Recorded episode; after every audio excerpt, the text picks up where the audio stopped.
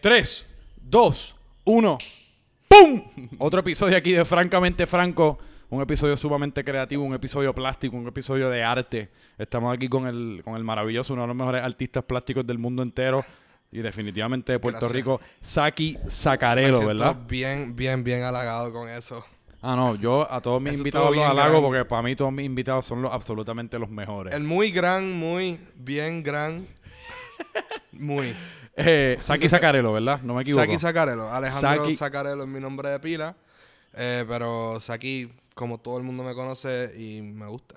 Un rima bien cabrón. Saki Sacarelo. Saki Tiene, tiene Sacarelo. un ritmito ahí. Eso pudiese ser como una Tum, canción tum, de esas tum, dominicanas que pega bien con cabrón. el tuntuneo de las calles todavía. Estoy Sí. tum, tum, tum, tum, tum, tum, tum, tum, tum, tum. ¿Verdad? Y, uno, uno ya como que lo deja de escuchar después en la cuarta hora. Tum, pero está constantemente no ahí. Son como los escuchar, Yo no lo dejo de escuchar. Tú nunca has estado en los Estados Unidos y llamas a alguien de Puerto Rico y escuchas los coquís así como si te estuviesen gritando al oído. Totalmente. Pero aquí ahora mismo yo estoy seguro que los coquís están gritando, o sea, a la, a la sal. Bueno, cuando te llamé y te dije que llegué, se escuchaban los coquillos Sí, bien loco. altos. Aquí se y ahora mismo no se escuchan tan alto. Aquí se escuchan... No, yo estoy seguro que ahorita voy a escuchar esta grabación y se van a escuchar. Bueno, eso Eh, estoy seguro que sí. Pero Saki Sacarelo te introduje como, pues como lo que eres, un tremendo artista plástico, pero explícale tú en tus propias palabras a la gente, al, corillo, al combo corillo allí, qué, eh, qué es lo que hace. Realmente, yo, yo diría que. digo, he pintado, he dibujado, he hecho pues, un poquito de todo dentro del campo del arte. Pero todo se reduce a que realmente es un estilo de vida. Eh, yo hago arte como más por o sea, una necesidad. Yo, yo, no, yo no diría que. O sea, si yo, si- digo, puedo estar un año sin dibujar y sin pintar, pero todavía no me siento que paré de hacer arte. Este, a mí me gusta mucho documentar eh, objetos. eh, y muchas veces lo estoy haciendo y estoy documentando algo y no sé por qué lo estoy documentando. Y de pronto todo empieza a encajar y empiezo a encontrarle simbología o razón a, la, a- a por qué yo estaba haciendo esto, por qué yo estoy documentando este objeto. Em, pero sí, el arte, no sé. Es cómo- arte. Eh, y el arte, ¿qué, ca- porque qué carajo es arte, ¿me entiendes? Arte hoy día tiene tantas connotaciones porque artista es el músico, artista es el que pinta, artista es el que hace una escultura, artista Exacto. es el que documenta con fotografía, artista Pues es tal vez lo mejor sería como artista contemporáneo. artista contemporáneo. Y yo a veces cuando me, si me preguntan mucho, porque no me gusta hablar tanto del tema todo el tiempo, pero si me preguntan mucho, pues transdisciplinario, porque trabajo Mm. diferentes medios. Eh, he trabajado, como dije ahorita, de- desde murales hasta esculturas con objetos encontrados en la calle. Eh, he hecho intervenciones. Como que intervenciones. O sea, literalmente como gente que tiene problemas, pero de una manera artística. No, no, intervenciones me refiero más bien a, a gente poseída diabólicamente. Ah, cabrón. No, no, no, mira, intervenciones. una manera, una manera artística de sacarle el demonio a alguien por no. dentro. No, pero checate esto. Una vez eh, yo llevaba vacilando con, con mis amigos. Diablo, esto se va a ir público. Esto se va público oficialmente. Tienes aproximadamente como tres segundos y medio para tres segundos y medio para pensarlo. Mi gente, esto se va público. Bueno, nada, hace un tiempo. Puedes omitir eh, los nombres y eso los de- No, bueno, no hacen falta nombres. Exacto. Pero hay una red, hay una cadena televisiva que se va a tirar al medio aquí ahora.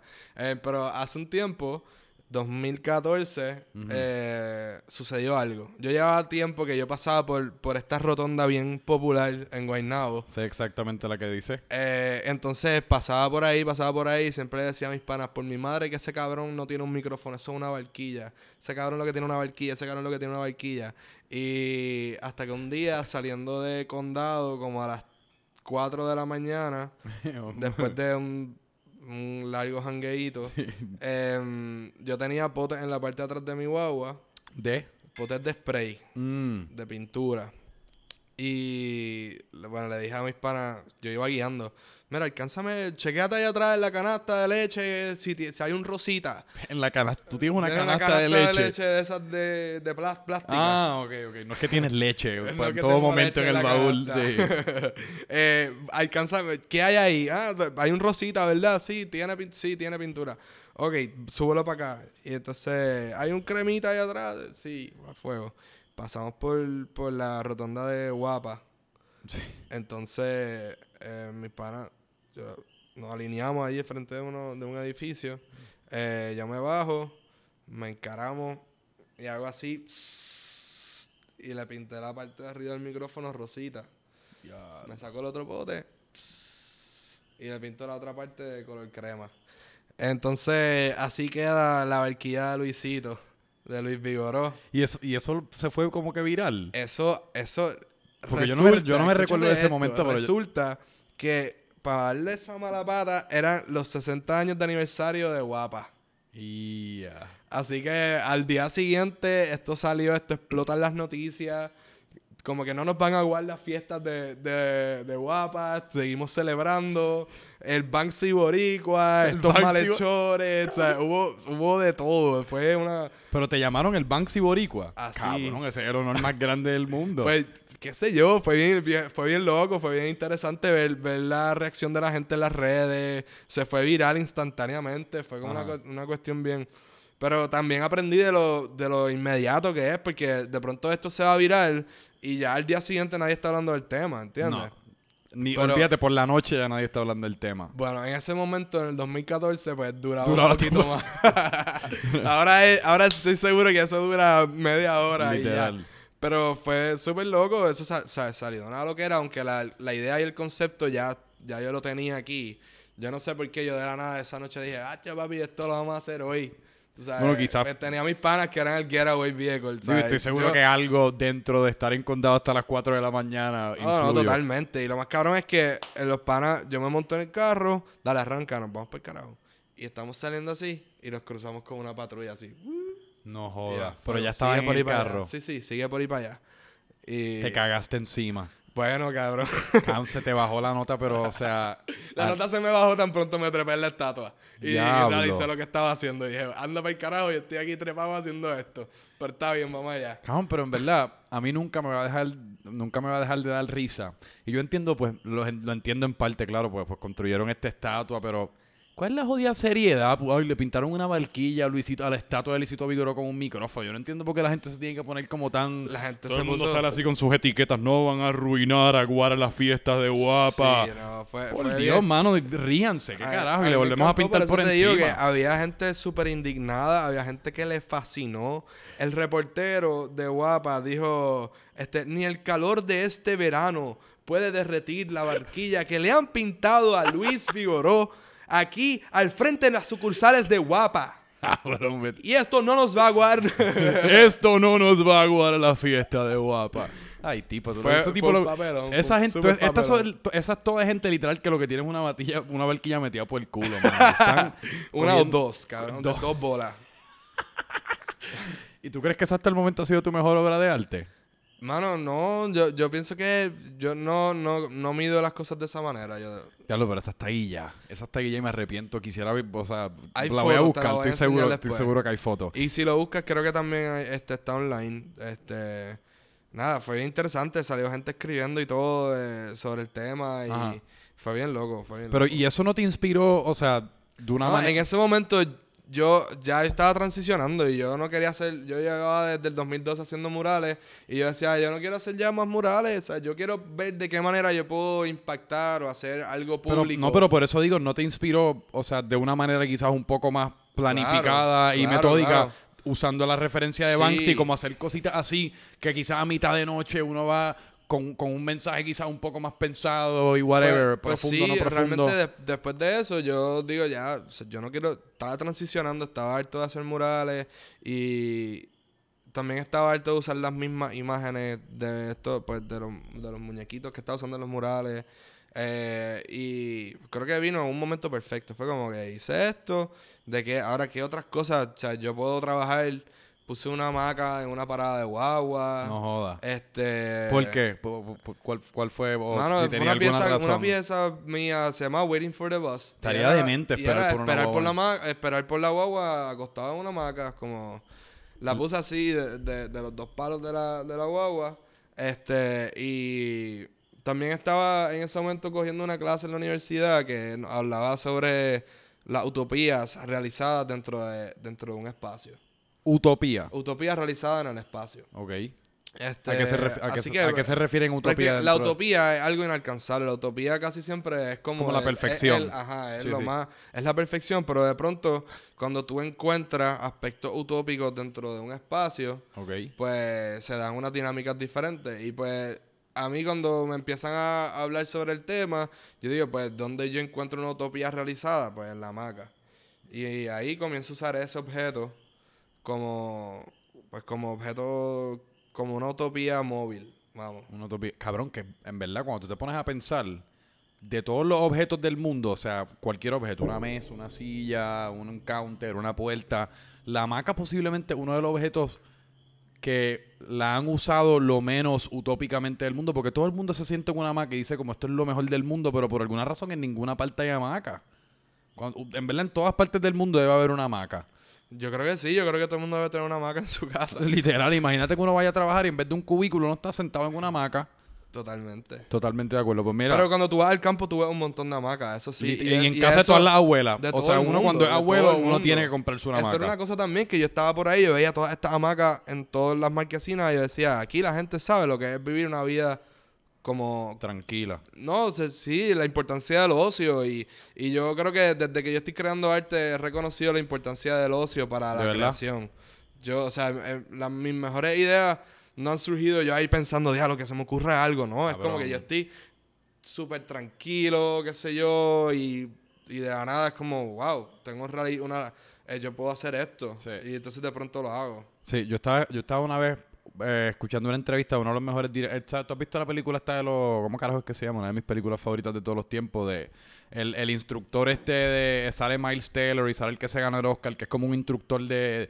de, tam- de- Ajá. Son- ¿Cómo es que se llama? P... Diablo, la tenía. Litigation, algo así. Una mierda así. Pero el director de esa película, el direct- un director bien cabrón, él dijo que parte de su proceso creativo antes de empezar a escribir una película, él literal, él cogerse como dos o tres meses de lo que uno pensaría que es como chilear, ver un montón de películas, escuchar un cojón de música, leer un cojón de libros y el permitirse como vivir en ese espacio de chileo y de como consumir toda la creatividad del mundo posible para después de ahí sacar ideas e inspirar sus próximos proyectos. Yo te voy a confesar que yo estuve casi un año sin producir nada de arte. De verdad. Y eh, fue el primer, la primera pausa que yo me tomo en mi vida. De, o sea, de, de no hacer con mis manos una pieza. Eh, y no, o sea, no vine a comenzar a crear hasta... Pero era un bloqueo. No era un bloqueo. Fue No una, fue una decisión. No era un bloqueo porque durante todo ese tiempo he estado, he estado leyendo, he estado anotando ideas en mi libreta. he estado... La pieza que te enseñé ahorita de, Del de ma- el del mapo. Sí. Esa pieza yo la soñé. Eso fue un sueño. No jodas. Y eso, eso fue hace tiempo. Y yo la, yo la vine a realizar ahora. Y tú tienes sueños vívidos, ¿eh? Eh, no, no, o sea, fíjate, he estado, por ejemplo, el último mes soñando con el mar y soñando con el agua, por alguna Pero razón. tú, cuando tú te levantas, tú recuerdas bien vividamente tus sueños. O sea, tú, O tú te recuerdas como, diablo, estuve en el mar y se veía de esta manera. Sí. A mí no me pasa eso y me encojona. Yo no me recuerdo el último sueño que yo me recuerdo, si eso hace algún tipo de sentido. Fíjate, yo ahora que lo pienso, pues tal vez no me acuerdo muy concretamente, pero estoy consciente de, de que me he estado levantando todos los días y mis sueños han sido relacionados de alguna manera con el agua por el último mes. Ya lo va a ser bien interesante ver qué obra de arte eso va a inspirar. Bueno, estoy, hice, hice un- una, una fuente de- con un mapo. Eso tiene ¿Pero tú crees que eso surgió de los sueños del mar? No, porque eso fue este último mes, pero este, este dibujo yo lo tengo desde hace tiempo. O sea, Ok. este es, bueno, es, es hasta más profundo si, si quieres que te cuente. Vamos, Porque zumba. estaba saliendo de una relación y de pronto empecé a, tra- a utilizar muchos objetos de limpieza, a dibujar potes de fabuloso, a, este, a hacer instalaciones con los objetos de limpieza. Y eh, simbólicamente un pana me dice, mira, cabrón, tú estás usando cosas de limpieza porque tú estás limpiando tu vida. Y yo Ok. ahí como que, cabrón, sí. O sea, no, lo, no, lo sab- no, lo- no sabía que lo estaba usando por esa razón. Ujú. Pero tal vez de pronto esta obsesión loca de, de utilizar objetos de, del hogar Hace todo el sentido del mundo. eh, tiene que ver con que estoy limpiando mi vida y que estoy buscando otra cosa diferente ahora. Y, ¿Sí? y pues sí, de pronto yo funciono así. de- yo me, me Pero empiezo a trabajar con muchos objetos y no entiendo en el momento por qué lo estoy haciendo. Pero cuando me echo hacia atrás y analizo, digo, mira, estoy haciendo esto por esto. Ok. Pero es tu...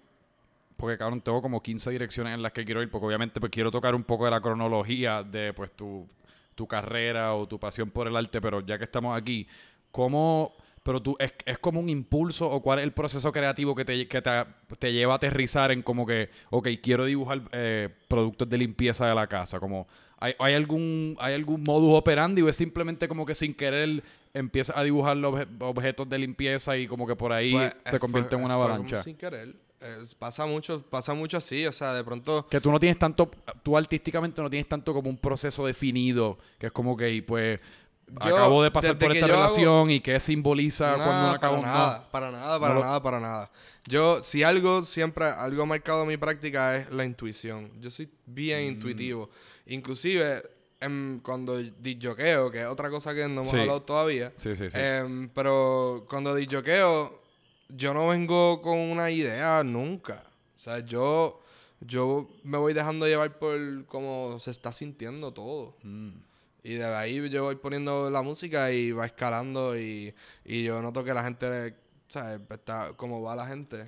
Y pues, sí, pues en mi práctica siempre he sido bien intuitivo y de la nada, O es casi hasta como reactivo, en verdad, pues, porque como tú dices, reaccionas mucho de la energía de la gente, de lo que primero que te venga a la mente, es como tú estás casi como reaccionando. sí, súper, súper, Y eso, cabrón, no te da, eso como artista, porque pues yo pues tengo algunos proyectos, no, definitivamente no es el tipo de arte que tú estás haciendo, pero y yo no sé ni si esto es un arte o qué carajo es, pero a mí no me gusta planificar, a mí tampoco me gusta planificar porque siento que me da un poco de estrés y ya si estoy pensándolo demasiado, pues voy a vivir en mi cerebro como no sé, al momento de hacerlo ya voy a haber tenido tantas planificaciones y tantas ideas que a la que algo no me salga quizás me tilteo.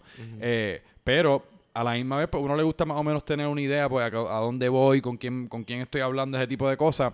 Pero el no, el, el como no tener ninguna idea, como si yo fue, fuese a disjoquear y yo, yo decir, ¿sabes qué? Voy a llegar allí a reaccionar. Como que me daría un poco de estrés también. A ti a veces no, tú- a Eh, ti no, no te caga como que diablo, voy a llegar a esta discoteca Pues, y si no me sale. al principio me pasaba, al principio me pasaba un poco y te voy a contar de la primera vez que disjoqueé. Ajá. ¿Tú disjoqueas tu propia música o...? o- No, no, yo, yo hago una, o sea, yo tengo, tengo una colección. De una colección. Tú cu- es curating. Yo pues, se podría decir que sí. Ok. Pues la Eh, primera vez que disjoqueaste. La primera vez que yo disjoqueé, me invitan y me dicen, ah, este, un pana mío, Celso, saludito a Celso, eh, tenía, estaba lanzando su muestra de ropa, eh, que incluía también obras de arte, Ok. y era también una instalación, era una, una cuestión, un happening súper bonito. Eh, y me acuerdo que yo ahí me entró un estrés súper caro. De verdad. Sí, pero yo nunca había joqueado, aunque ya llevaba practicando un poco en, en Radio Red. Este, yo decía, pues, nada, o sea, voy a hacer un, un set list. Ok. Y hago a punto como que me tiro en la computadora y pongo, empiezo a poner canciones y ver cómo se escucha una después de la otra. Y voy como al minuto 1.45 tumba y sube esta, ¿verdad? Mm. Entonces empiezo así, me acuerdo que tengo ese, todavía tengo ese papel y lo guardo. Porque me da risa, porque está ahí como que todas las anotaciones. Sí. eh, como si yo iba a ver el papel mientras estuviera allí. Em, Literal, porque ya cuando uno está en el momento para no, exacto, pero yo estaba tan cagado que era como que me voy con papel. O sea, en tal minuto voy a poner esta canción y después la voy a quitar en tal segundo y voy a poner esta en tal BPM. O sea, como que yo Ah. estaba ahí todo fríamente calculado, que es súper anti yo, cabrón. Sí. Súper anti yo. Yo jamás haría esa fucking mierda. Pero estaba tan cagado de, de la impresión y de que se estaba creando este hype y esta expectativa de que yo iba a tocar Sí. que tal vez era fake, tal vez era yo aquí, ¿me entiendes? Pero en muchas, en ocasiones es una combinación. Es como parte verídico, pero parte uno está bien hypeado en su propia mente. Claro, cabrón. y yo llego allí, eh, empiezo a me doy mis palitos y lo que sea, pero déjame mantenerme enfocado. Nieta, Ah. porque esto, o sea, tengo que mantenerme enfocado, whatever. Mi primera vez haciendo esta mierda. Entonces, cuando terminan, yo veo que ya, ahora tengo que montar. Conecto el mixer, no prende el mixer, cabrón. No prende el mixer. No prende el mixer. ¿Y eso qué, qué implicaciones tiene eso? Eso implica que todos mis planes de... El de papel tocar. se fue para el carajo. Todo, todo se fue a la mierda, cabrón. Pero ¿qué, qué- ¿en qué impacta el mixer? yo en puedo, un- o sea, el mix, yo podía, yo podía tocar tirándome desde la computadora, Ajá. ¿verdad? Pero de pronto también hubo unos issues con la bocina y par de cosas. Era, o sea, no era la noche para yo tocar. Diablo. Y yo estaba bien bastripeado porque yo decía, diablo, puñeta, o sea, yo me preparé bien cabrón para esto. Sí. Y estaba bastripeado, pero decía, "Ah, pero vamos, vamos, vamos para adelante, ¿sabes? No es el momento. Y de pronto, este, como, déjame, tal vez un mes después, eh, voy estoy en el negocio de un súper buen pana, Héctor Luis, ahí en la, en la perla, donde te vi este weekend. Cabrón, brutal esa barra, loco. Me encantó. El sitio hiper mágico, Es como es que se llama la 39. la 39. Cabrón, loco. Y em, eh, lo definiste perfectamente. Es mágico, cabrón. La combinación, digo, yo fui en el momento perfecto también. En la combinación del sol bajando, las olas, la brisa, la localización, porque es como bien fucking, se siente bien lived in, bien como casero. Sí, No es que lo es, es una casa. Sí, li- literal. Este, y se ve, o sea, estás ahí, de pronto tienes la luna. Ahí vive gente abajo. Sí. Qué algaro, pero son los dueños de la barra. Sí, no, ese, es- eso es unas cositas, es- es fam- todo eso es familia. Ese cantito ahí es familia. Em, eh, estoy ahí un día y estoy dándome una beer súper casual. Y él, y veo- él me dice, mira, aquí va a haber una actividad ahorita, qué sé yo, bla, bla, bla, viene gente. Eh, pues, ¿quieres poner música un rato ahí por joder? Y yo, dale, conecto el celu. Empiezo a poner, como que hago un cue, empiezo a poner música. Este, y al rato yo digo, yo tengo, yo tengo mi computadora en la guagua. Mira, mira, mira, cabrón, yo tengo la computadora en la guagua. Y él, ah, pues dale, conéctala. Seteamos la mesita, pusimos la compu, pusimos el cable auxiliar. Y yo empecé a poner música, a tirar musiquita. Claro, empieza a llegar gente. Sí, Empieza a llegar gente. Fum, porque se empieza a regar la voz. no sé, tal- también se escucha un poquito la música arriba, pero empieza a llegar gente que iba para la actividad, pero también empezó a llegar más gente, otra gente que no, es- no, no estaban llegando allí por ese motivo. Eh, y cuando vengo a ver, tengo un party, loco, hay gente bailando, pasándola cabrón, pero viviéndosela. Sí. Y yo nunca, o sea, era la primera vez que yo sentía eso. Yo nunca había, nunca había tenido gente ahí como que bailando y pasándola bien con la música que yo, que yo les estoy poniendo. Y eso fue porque ni lo pensaste. Porque estaba ahí dándote una beer, ni se te Cabrón, ocurrió. yo estaba en la mía, chileando, y me ofrecieron poner musiquita y cuando yo empecé no había gente. Ahora a veces es un poco diferente porque cuando va a empezar eso ya está ahí paqueado y Sí. la gente está como esperando a ver con qué empieza uno. Sí. Tú sabes, pero sí fue, fue súper curioso, es la lección, es como que yo, mi destino por siempre va a ser seguir mi intuición, como artista plástico, como cualquier sea, cualquiera que sea mi, mi práctica, hasta la escritura, a mí me gusta escribir, cabrón, gibberish, que cuando tú vienes a ver es súper gracioso lo que escribí, o, o como que, no sé. Pero que, tipo, como cuentos cortos. Sí, o- sí, un día, un día, hace poco, hace poco estaba, estaba con, con Daniela en, en el hospital y nos pusimos a escribir un montón de, de cuentos. eh, esperando, pasando el tiempo. Y Ah. cuando vinimos a ver, salieron unas cosas súper de graciosas. verdad. Sí, era, todo era, todo era como súper absurdo. Cabrón, es que yo tengo una teoría, loco, que en verdad todos, todos los seres humanos somos creativos. Porque qué carajo es la- uno, qué carajo es la creatividad. La creatividad en verdad no tiene como ningún tipo de definición porque no es una, no es una cualidad que uno puede decir, yo soy creativo y lo voy a hacer ahora mismo. Como que voy a ser creativo en este preciso momento. Crea- La creatividad es casi como un instinto. Y yo creo que es un instinto que, no sé si todo el, quizás todo el mundo es, es- es difícil. Pero es un instinto que yo creo que mucha gente tiene, pero la gente que nosotros consideramos creativo son gente que sí, que como tú, diablo, este, este instinto está bien cabrón. pues, Este cuento vamos a hacerlo para el carajo. El resto de la gente quizás lo ignora o dice, diablo, esto suena bien pendejo, o a quién le va a gustar esto, o no sé, esto no Sí, brega, y o fíjate, tengo con- miedo. Con, la práctica artística ha habido también cierto, como, este cierto aspecto de atreverme. Sí. Como- porque, o sea, son ideas que, que yo las considero locas. Este, Sí. Yo a veces, yo mismo no creo en ellas. y de pronto yo me tengo que empujar a creer en ellas. Y cuando, cuando lo veo materializado, es como, diablo, esto, esto está cabrón, aquí hay algo. Y también en muchas ocasiones la gente está re- respondiendo cuando, por, cuando al- con- por lo menos cuando yo, por no hablar por la gente, cuando yo veo una obra, una obra de arte que está bien cabrona, yo estoy respondiendo como por dos razones. Estoy respondiendo 50% porque la- el arte está bien cabrón y está bien chulo, pero también 50% es como, diablo, esta persona tuvo los cojones de hacer algo que quizás yo no me hubiese atrevido a hacer. Y eso hace que, la- eso hace que eh, algo esté bien cabrón también. Cuando uno ve algo que muchas veces uno piensa, diablo, a mí se me ha ocurrido algo similar, pero no tuve los cojones de hacerlo, o quizás no lo hubiese podido haber hecho de esa manera tan cabrona. Pero uno está respondiendo a eso, como, diablo, Claro. esta persona está viviendo una vida que a mí me, me- me encantaría vivir, quizás no su, su vida, pero mi versión de lo que ellos están haciendo, que se siente así como bien liberante, y son pensamientos así como, como tú dices, es como un stream of thought, un stream of consciousness. Sí, en verdad, eso ha sido, eso ha sido, esa es mi gasolina porque yo pienso, mira, yo, yo he tenido canvases en blanco al frente y es como que, y eso sí que es un callejón sin salida. Porque yo tengo, e- y, y yo lo veo y lo pienso y lo pienso y lo pienso y no hago nada. Cabrón, ahora mismo en mi estudio hay canvases que llevan en blanco un cojón de tiempo. Y yo, no he- o sea, eh, sí he estado haciendo arte, pero esos canvases no los toco. No los toco. Es que no sé, no, no, no veo cómo tocarlos. Sí. Porque eso, inconscientemente, eso sigue trabajándome ahí y no, y no lo hago.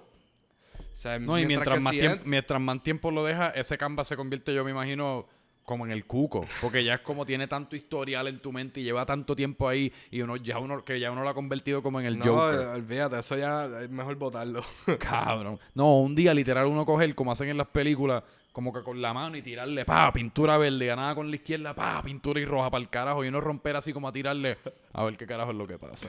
Este año pasado que te dije que no hice arte, Ajá. yo lo que hacía era que decía a la gente estudio visit, hagamos un estudio visit, y venían a hacerme estudio visit y yo lo que hacía era ponerlo a jugar billar.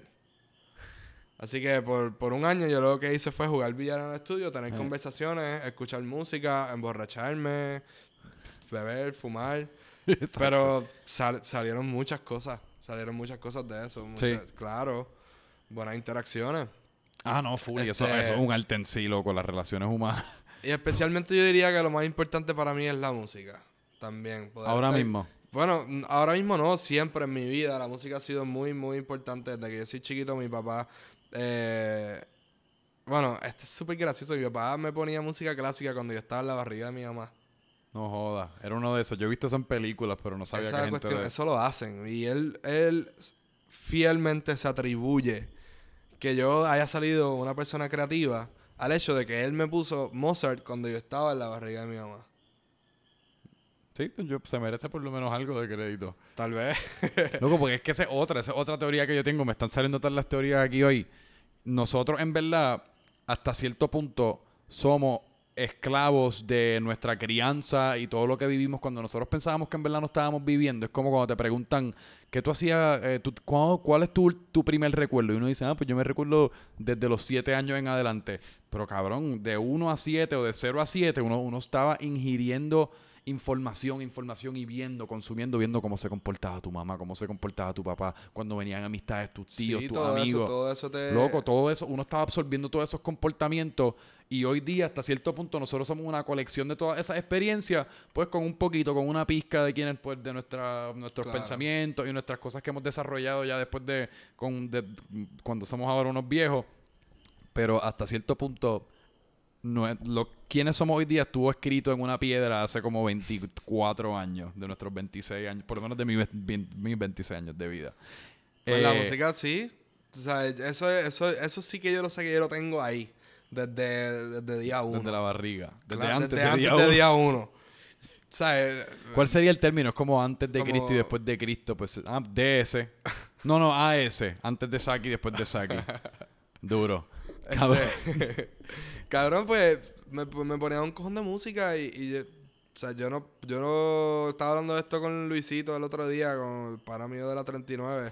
Como que, cabrón, yo no puedo recordar un solo día de mi vida que yo no haya escuchado música.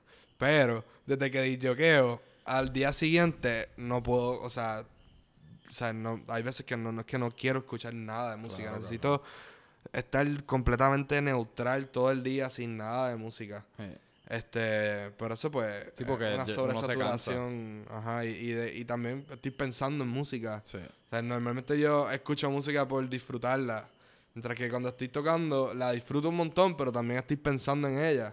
Y después cuando termino, pensando en ella. pero cuando termino, este, es como que estoy ya como súper saturado y Sí. me monto en el carro y lo que quiero a veces es poner a este Dorothy Ashby, un poquito de jazz de arpa y como Mm. estar re- en, en relajación. Este, eso es otra también para bajarle, un poquito de jazz. Un poquito de jazz. Sí, Yo como me- que no entro... Es que, cabrón, a mí me pasa a veces que yo no, no soy tan exploratorio con la música y eso. Pues yo, yo me mantengo como, pues, escucho como mi reggaetoncito, mi trapcito, mi pendejacita, mi anuelcito. Pero como que no... No tengo esa como paciencia para decir, diablo, déjame poner un playlist de jazz y ver qué me gusta. Y, diablo, esta persona suena bien, déjame descubrir su discografía. Como que no... Por alguna razón soy un desesperado y esa paciencia como que no la tengo a veces con ese tipo de cosas. Pues yo creo que acabas de describir mi proceso. Yo, este... Tú tienes la paciencia. algo- sí, yo escucho algo y yo digo como...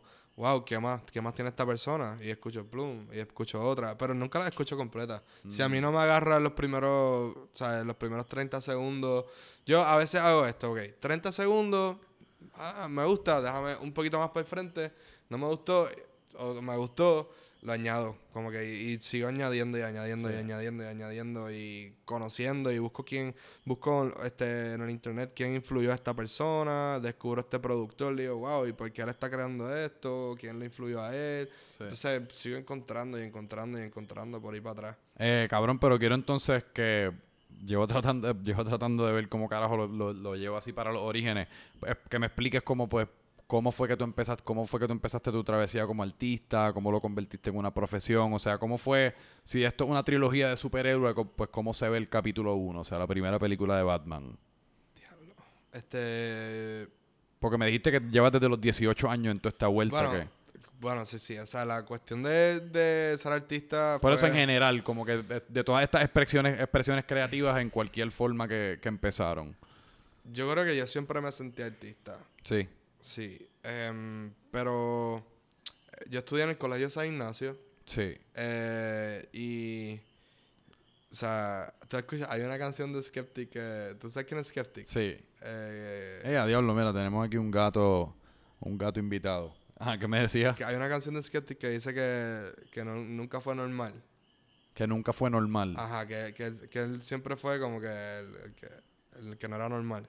Pues yo siempre me relaciono a, a esa Mm. canción. Pues yo pienso Eres de San Ignacio también, ¿verdad? Skeptic estoy en San Ignacio y, y Eddie Boy.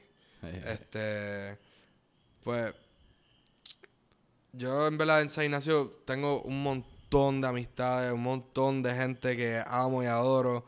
Y, pero yo siempre sentía que mi camino iba a ser un poco diferente. Y, y también mi manera de aprender, o sea, yo siempre fui súper bueno escribiendo, pero malo en matemáticas. mm, Este, o sea, yo cogí un examen de matemáticas y como que, tra- ¿sabes? Ponía numeritos, pero lo viraba al revés y lo llenaba de dibujos. Este, y nada, o sea, realmente en San Ignacio yo me di cuenta, yo dije, yo quiero ser artista plástico. Y Eso, o sea, llegaste a esa conclusión en... O sea, quiero ser artista yo quiero plástico. ser artista plástico. Y entonces, de pronto entra este maestro. eh, yo estoy en octavo grado. Ya en séptimo grado ya había empezado a grafitear. Digo, disque grafitear en libreta. Después conseguí marcadores permanentes y empecé a vandalizar los baños con mis Ajá. amigos. Todo el mundo se juqueó conmigo. Dale, vamos a hacer graffiti. Todo el mundo se puso nombres. Todo el mundo Ajá. tenía libreta donde hacían graffiti. Grafiteábamos los baños.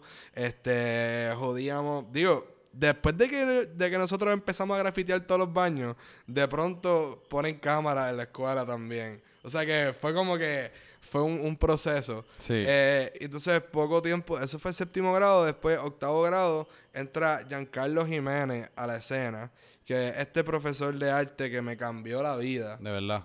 Eh, sí, mano, porque Tukis, eh, que es un nombre pues, artístico, em, de pronto entra a San Ignacio y una persona joven, súper a fuego, como que dreadlocks, Mm, este... ok. Nada, yo, pero, pero la persona adorable y es uno de mis hermanos al día de hoy. Eh, lo amo, es mi familia.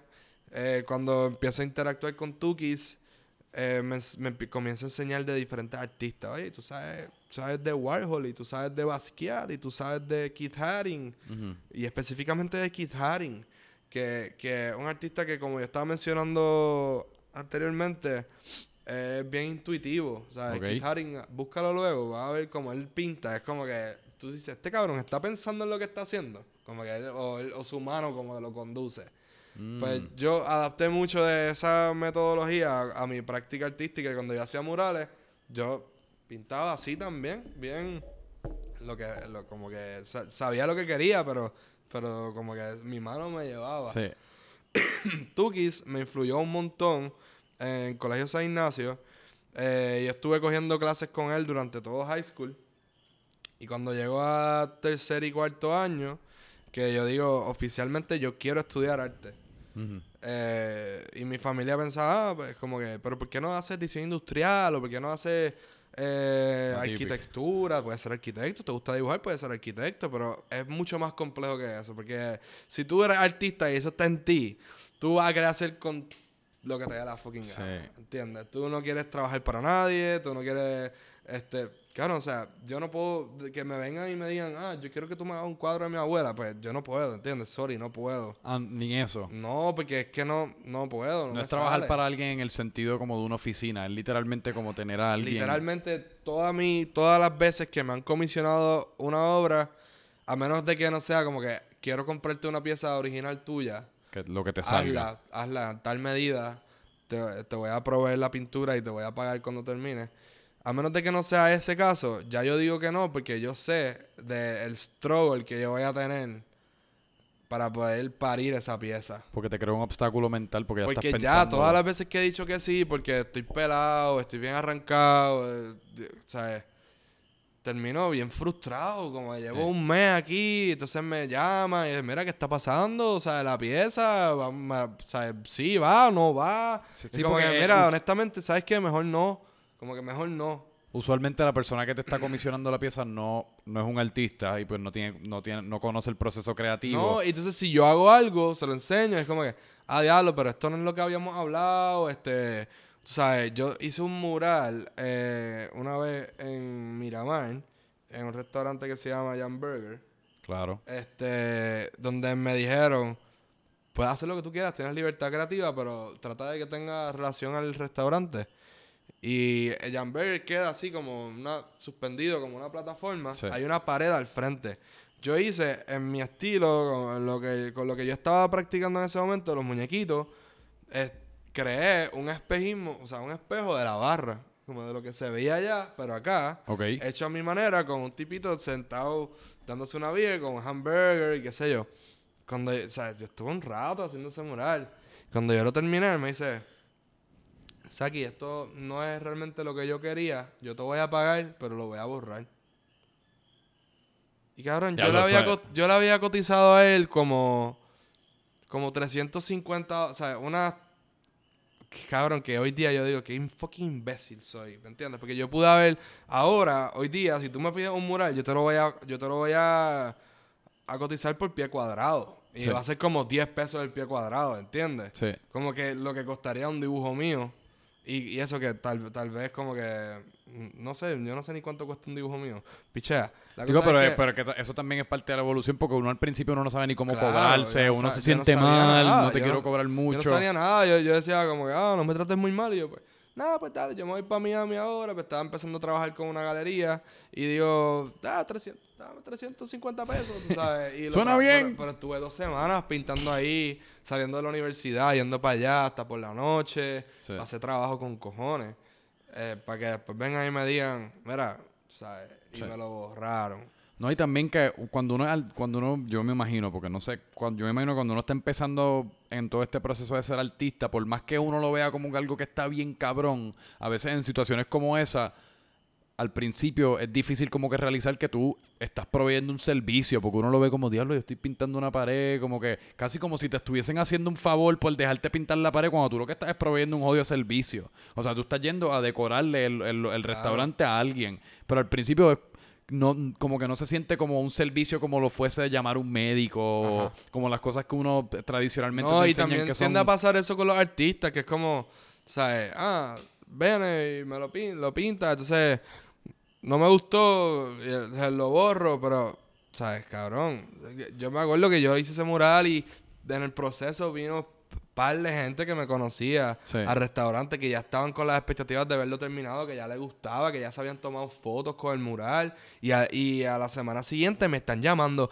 cabrón, te borraron el mural, Sí. encabronado. Tiene un elemento humillante, Gente, ¿verdad? bueno, cabrón, sí, pero ahí también uno aprende a desprenderse del ego, porque el, artista es bien egocentrista y es como que, ah, mi, mi arte y lo que yo hago y mi mural, y es como que, cabrón, mira, el mural te lo borraron, ¿me entiendes? Y yo pintaba en la calle y a cada rato me pasaban por encima un mural mío, o sea, y era algo que yo estaba acostumbrado a que me sucediera, pero cuando tú, cuando tú, una persona te dice, quiero que me hagas una pieza original en mi pared, entonces, te voy a dar, eh, bueno, yo le digo, dale, pues me das tanto.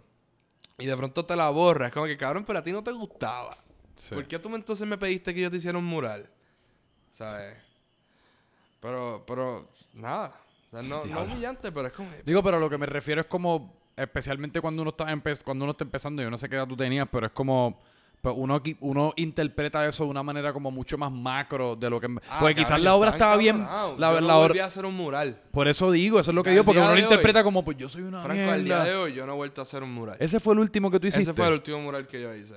No te creo. El último mural. Pues que lo que te digo, que eso por más que sea tiene un impacto psicológico. Pues uno es como diablo, yo estuve ya, esto se acabó, esta me la se acabó. Como yo no voy ni a pintar en la calle ni para mí, ni voy a pintar tampoco para... Pues, y después de mural, ¿cuál fue el como que cuál fue el próximo desempeño artístico después de que dijiste eso? Bueno, de pronto pues estoy estaba enfocado más en mi práctica en el estudio y de lo que yo estaba haciendo plásticamente. Estaba cogiendo clases en la universidad, experimentando eh, más bien lo que es desarrollar tu concepto como artista, Ok. el por qué, cómo, cuándo. ¿Tú ¿sabes? tienes, tienes eso ya desarrollado? Bueno, eso yo- es una exploración que del nunca acabar. Mm. Pero, pero sí estoy muy claro de por qué creo arte y este cómo llego a las cosas. Em, pero tú sabes que estábamos hablando de Tukis. Tukis. Cuéntame. Pues con Tukis yo también me puse, eh, después de que yo me gradué de, de- del colegio San Ignacio, Ajá. Tukis y yo nos íbamos a hacer murales también.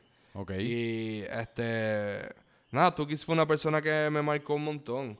Eh, y entrando ya a la escuela de arte. Ah, a lo que iba con Tukis fue que cuando yo estaba en San Ignacio, tengo de pronto un accidente de, tránsito. Eh, donde me atropellé un carro y yo corriendo bicicleta. Yo era la única persona que llevaba en bicicleta a San Ignacio. Tú ibas en bicicleta a San Ignacio todos los en días. bicicleta a San Ignacio. Este, yo iba, ba- vivía bastante cerca, me tardaba como 10 minutos en llegar. Sí. Pero este tuvo un accidente de bicicleta. Eh, y justo después de eso estoy un mes. Pero fue súper, súper mierda, en verdad. Pero estuve un mes ¿Qué te, en mi qué te casa. qué te pasó? ¿Que te rompiste como las piernas o algo así? El carro, me, el carro le, le dio a, a la bicicleta por atrás y yo no tenía casco. Salí volado y di una vuelta y caí de espalda en la calle y le metí como un lash effect. que le metí Anda a la calle El concussion. y tenía tres coágulos de sangre en esta parte eh, derecha trasera de la cabeza. Cabrón. Cabrón, perdí el olfato y el sabor por, No te por creo. un montón de, de meses. Este, salir al sol me daba migraña. Eh, Cabrón. Yo estuve, tuve, o sea, un mes en mi casa encerrado, En la con poca luz. eh, pero en ese mes comencé a crear mi portafolio para entrar a la escuela de artes plásticas. Ahí, ahí sí estaba teniendo sueños lúcidos. Ahí estaba teniendo unos sueños surreales, de, también sueños de PTSD, como que unos traumas y unas mierdas. Y ahí empecé a pintar lo que, Ajá. lo que se convirtió en mi portafolio para entrar a la escuela. Comencé ahí. Luego, este, Tukis me guió en terminar el portafolio cuando volví a retomar el, mi estudio en la escuela, Mm. este, en el colegio. Pero nada. Volvemos a los murales y volvemos a. ¿Y tú, y, tú acabaste la universidad? ¿Fuiste a la universidad y la acabaste? Yo todavía no estoy terminando. O sea, todavía No he acabado, estoy terminando ahora. Me quedan literalmente cinco clases. ¿Y te ha proveído valor la universidad en cuestión a tu...? Mm, Sí, pero ya no. Ya no. No. Ya tú lo que estás es como... Es loco por Dame el diploma y vámonos pa'l Literalmente, carajo. Esa fue mi reunión de esta mañana con, con el decano y con la orientadora. No te creo. Sí fue como que, mira, necesito que ustedes entiendan que es momento de que yo me, me, me mueva de aquí, denme las herramientas, ayúdenme lo más que puedan, yo voy a ponerle mi parte, ustedes por favor ayúdenme también, pero necesito salir de aquí ya. Sí, cabrón, es que ¿qué, ca- qué más tú vas a aprender de esta altura? No, nada, absolutamente nada. Y la escuela de artes plásticas, yo lo cogí, yo estu- estuve en unos buenos momentos de la escuela de artes plásticas, pero ahora mismo no es un buen momento de la escuela de artes plásticas. Pero esa es la escuela de artes plásticas, hay una Al que está como... en- morro. Ah, exacto, en el San- viejo San Juan. Sí. Mm, ¿Quién carajo fue que yo estuve aquí el otro día que también fue para allá? Se me olvida. Yo creo que fue Yeya Monroy, quizá. Ella. Yeya Monroy Ella, fue para allá, amiga, ¿verdad? Claro. Ella estuvo aquí en el podcast hace un par de episodios. Súper fucking buena gente, Ella Monroy. está cabrona. Y me... Exacto, ella está bien yo amo cabrona. a ella y amo a Ricardo. ¿Tú conociste a Ricardo? Sí, conocí a Ricardo. Pues, lo amo he conocido en varias ocasiones. Sí, sí, sí. Súper He trabajado con ellos en producciones. No joda. Este. ¿Te sí. interesa también como el video y Cabrón, la... yo, yo a, mí me, a mí me gusta todo. Yo, si yo pudiera, yo, yo haría de todo. ¿Entiendes? Todo. Pero. O, sea, ¿cómo es que dice el, el refrán? Este. El que mucho abarca, algo Ajá, así. poco- Cabrón, yo he escuchado ese refrán tantas veces esta semana, no sé por qué carajo. Una señal. El que mucho abarca poco aprieta, o el que, mucho, aprieta. el que mucho abarca poco Es que- aprieta. sí, así que eh, con eso dicho también pues he tratado de enfocarme en, en hacer como que ciertas cosas más, con más dedi- como dedicarme más a ciertas cosas.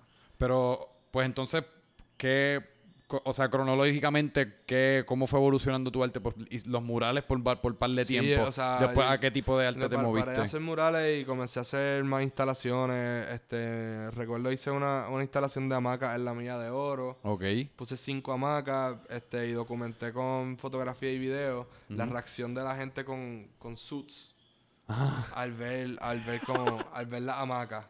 Porque de pronto te estoy poniendo un espacio de ocio en el lugar donde que es todo lo opuesto. Ajá. Eh, y pues sí, estaba haciendo. Cabrón, no hay nada más cómico que yo no sé cómo carajo uno puede convertir esto en una instalación de arte, pero para mí no hay, no hay mejor comedia en el mundo que uno ir a la milla de oro como al mediodía cuando están saliendo todos los suits a almorzar y simplemente verlos caminar. Ver, cabrón, ver a todos los suits así como descender de los edificios a la al mediodía, Cabrón, todo. Deberíamos hacerlo Con las, día. mallitas, con las manguitas enrolladas todos porque están ya, están casual, vamos Deberíamos a almorzar. ir un día y, y observarlo y poner una cámara y, y ver, y ver Loco, para es, lo eso. mejor y siempre vienen en las pandillitas de 4 o 5 y caminan bien derechos, pues, bien derechos. Uh, papo, uh, la misma. Estoy saliendo aquí de Santander, huele bicho, qué carajo es lo que tú te crees. Y van con sus conversaciones, se chequean el reloj que posiblemente no, no, no podían ni pagar y están todos en ese viaje. Tienen Yo vivo mi vida, mano. Toda mi filosofía de vida yo tratar de evitar estar en una posición como esa. De tener que bajar que yo mediodía en nunca su... voy a tener- nunca voy a estar en una posición como esa. Yo estoy 100% Pues por eso, es literalmente... Cuando yo, de- como yo defino mi filosofía, yo estoy tratando de... Yo no sé qué carajo es lo que yo voy a hacer, pero eso yo estoy 100% seguro que Ahora, no va lo hacer. respeto un montón. Ah, también, no. O sea, el trabajo. Y mi madre es banquera. O sea, Cabrón, mi loco. mamá, toda la vida, yo lo que he visto es a mi mamá en, en suit.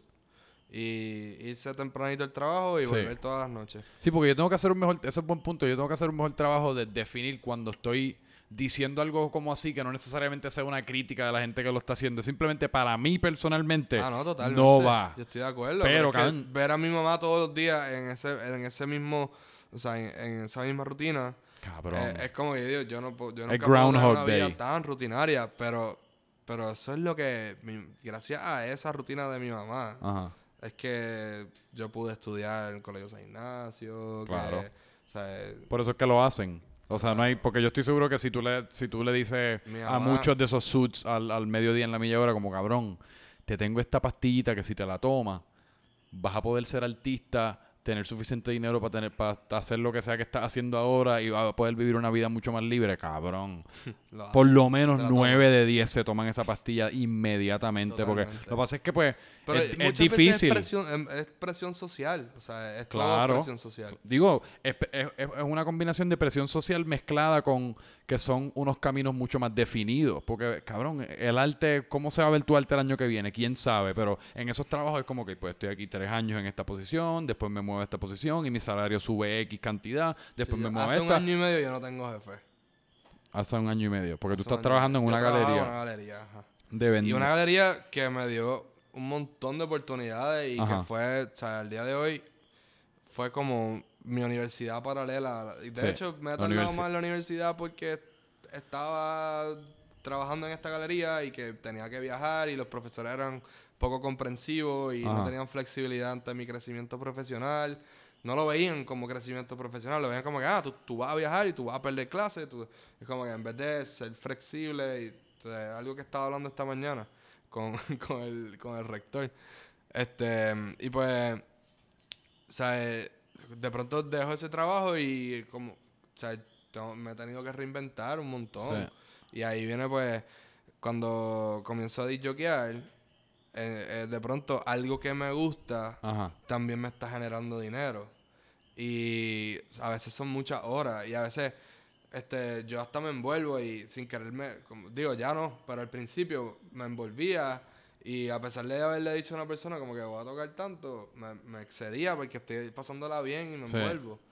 Pero, pero sí, de pronto eso también se ha convertido en un sustento económico. Digo, yo me imagino también que disjoquear quizás es como una manera más co- como que puede ya tú sabes más o menos lo que cobras y es como una manera quizás más con son ingresos como un poquito más consistentes porque Yo- es algo o sea, es algo yo como un poquito rate- más Yo tengo un rate, un hourly rate.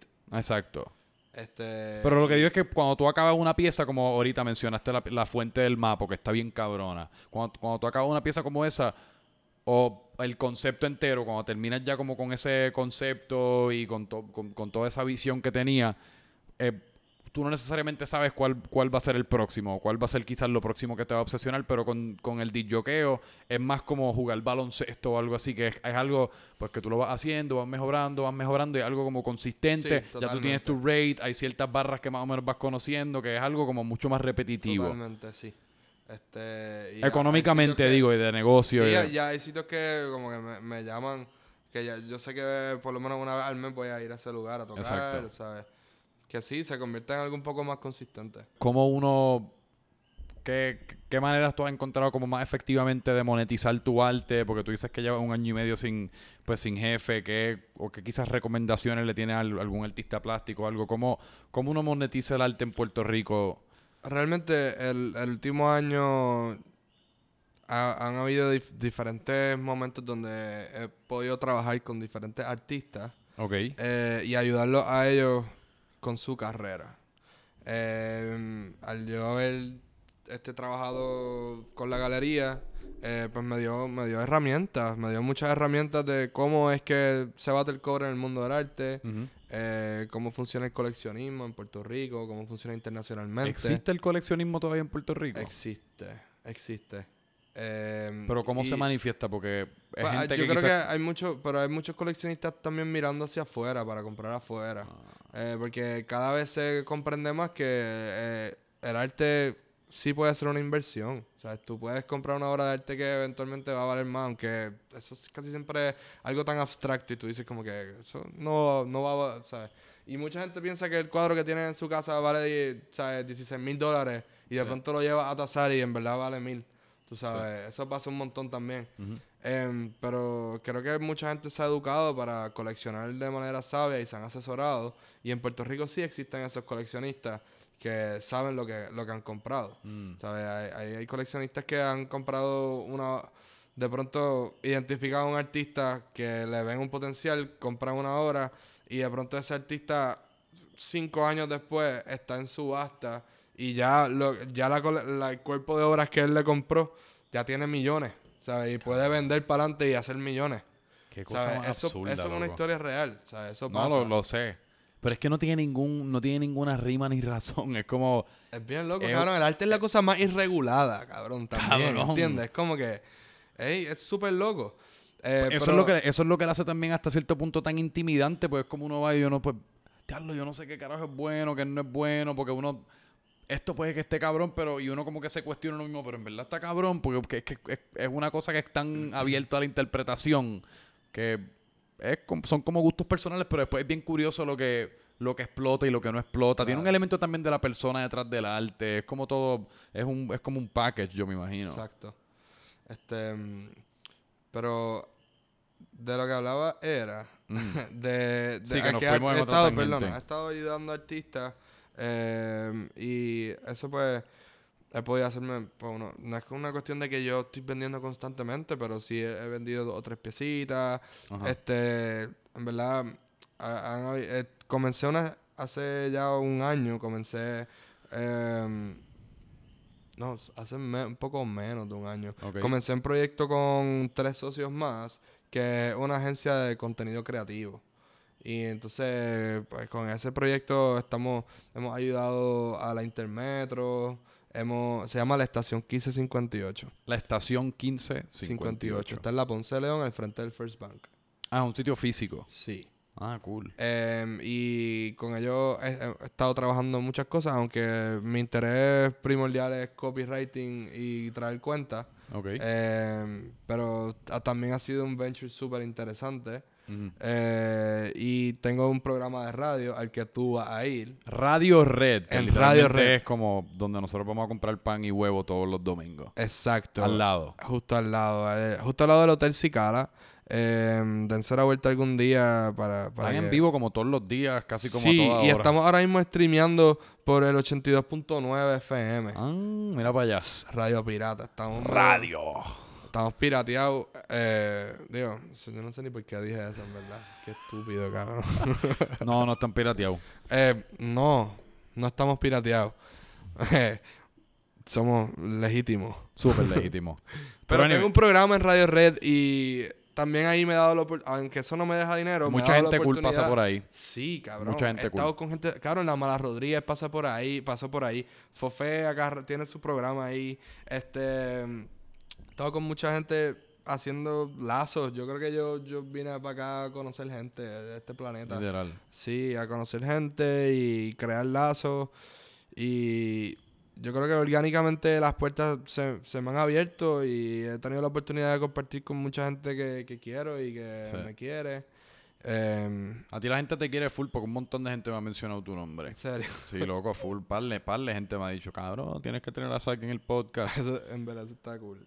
Este, Pero es que volvemos a lo mismo, loco. La gente admira a la gente que está haciendo cosas que ellos quisieran en un mundo perfecto con un poco de más valentía estar haciendo. Pues eso eh, nunca lo, o sea, no, nunca lo, no lo he pensado así. Ah, no, full porque, Porque tú estás viviendo tu en- vida, tú me entiendes, tú, tú eres tu cerebro y tú vives solamente bajo tu perspectiva. Eh, pero sí, cabrón, full porque yo mismo en muchas ocasiones admiro, sí, eh, así mismo es. Es cabrón En verdad, valentía. este proyecto está cabrón. O sea, Sí, loco. ¿Cuánta gente lleva ya? No estoy seguro, yo creo que tú eres el número 20, si no me Eso equivoco. está súper cabrón. Sí. Eso es dedicatoria. Qué bueno que llevan más de dos meses. Cabrón. Así que le estaba diciendo antes de empezar que yo a los dos meses me quito de me quitaba, en verdad, absolutamente todo porque llevo en Puerto Rico desde agosto y no me he quitado de nada. Eso está Aparte cabrón. de los ejercicios. Eso está, eh, mierda. Que- que- Eh, cabrón, pues, eh, ¿qué más? ¿Qué redes sociales? ¿Qué, qué viene, qué viene por ahí? ¿Qué, qué quieres Em, promocionar? ¿Websites? Todo, Pues toda eh, ahora pendeja. actualmente estoy trabajando en dos proyectos vis- visual, lo que vendría siendo pues, instalaciones. Ok. Em, una de ellas espero que suceda en los próximos tres meses. Em, va a estar bien interesante. Eh, son objetos. Son objetos. Objetos. de la casa eh, que todo el mundo conoce.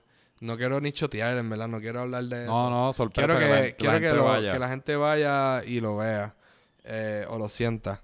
Em, y pronto, pues, luego de ese viene otro más que tiene que ver con pues, las fuentes de agua. Son unas Esas esculturas, son unas esculturas que tienen que ver con, con fuentes de agua.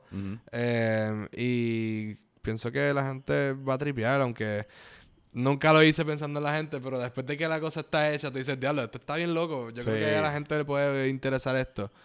Em, Qué cool es cuando uno hace algo y uno después, cuando lo ve ya terminado, uno se emociona y uno dice, diablo, en verdad. Cabrón, by the way, vi un cojón de gente con tus camisas Sí. en las calles. Sí, loco, gracias a Dios, mano. más- Qué bueno. Eso es otra cabrón. cosa que gracias a Dios no he dejado tampoco y en verdad ha estado como súper loco porque yo lo empecé así casi como déjame imprimir esta camisita a ver qué carajo es Lo lo, que mejor, pasa. es lo fucking mejor, te lo estoy Sí, diciendo. literal.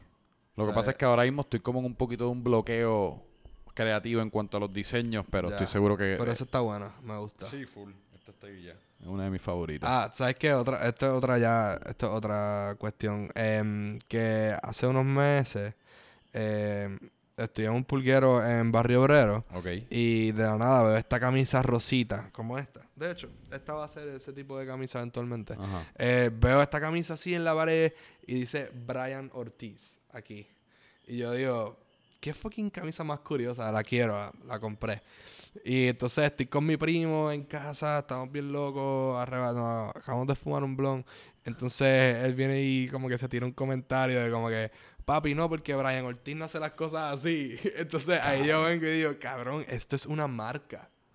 Esto es una fucking Ortiz. marca. Ajá. y Cabrón, empiezo- no te creo. y ahí empezamos el chiste, es como que este va a ser el, el Supreme Criollo. Y empezamos a escribir copies de todos los lemas que vamos a tenerle para las campañas y para todo. Cabrón. Este, y es como que esto va a ser algo, ¿me ¿Y entiendes? para Ortiz para va a cuándo ser tienes algo. esto en mente? Pues eso es parte de la, de la curiosidad. Es como que voy a salir con esto. eh, quiero tirar media eh, primero, porque pienso que todo el mundo puede tener un par de medias. Y pero están de moda. Sí, la gente quiere, Sí. quiere media. Em, pero es que una- las medias pero son me una han manera... pedido, cabrón. Ya tengo lista de gente que me han pedido camisas Brian Ortiz, que ya se me olvidaron quiénes fueron, pero así de exclusivas son. Cuando Cabrón. salgan van a tener que Deja cambiar. que Brian Ortiz, el original, esté un día por ahí en... Cabrón, es que tienen que haber tantos Brian Ortiz, cabrón. ¿Tú crees? Eh, Brother, yo- bueno, después de eso me tiré a buscar en Instagram. Escribí Brian Ortiz y la, cabrón, la lista era como que shh, estoy scrolleando, seguía scrolleando, cabrón. Yo creo que es el nombre que más gente tiene en. Instagram, cabrón, por mi madre, Brian fucking Ortiz, loco. Ya lo sé, concepto está bien hijo de puta, cabrón. Pues de ahí, de ahí nació eso. Y entonces el día de mi cumpleaños en la 39, Payola, que también es DJ y una eh, de mis mejores amigas, Ajá.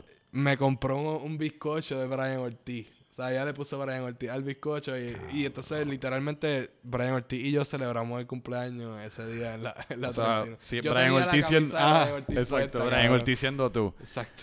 Qué cabrón. Fue súper loco, no sé, un con- eh, de que estábamos hablando de camisa y, y es como que es lo que estamos diciendo, eso no se planificó, yo me he puesto la camisa un par de veces y todo el mundo quiere una, este, pues voy allá. y vas a hacerlo. replicar esa misma también. Sí, es, es cosido, cabrón, dice Brian Ortiz bien lindo con la B de Barbie, súper lindo. Y yo quiero, quiero hacer unas cuantas. Demente, pues yo quiero una, cabrón. Dale. Yo quiero una cuando salgan. Redes sociales. Saki Sacarelo en Con Instagram. K. Saki con K. S-A-K-I, Sacarelo, sí. Exacto. Y- Este, y, pues, pero sacarelo con C. S-A-C-A R-L-L-O. Exacto. Así que Saki con K y sacarelo con C. Eso así.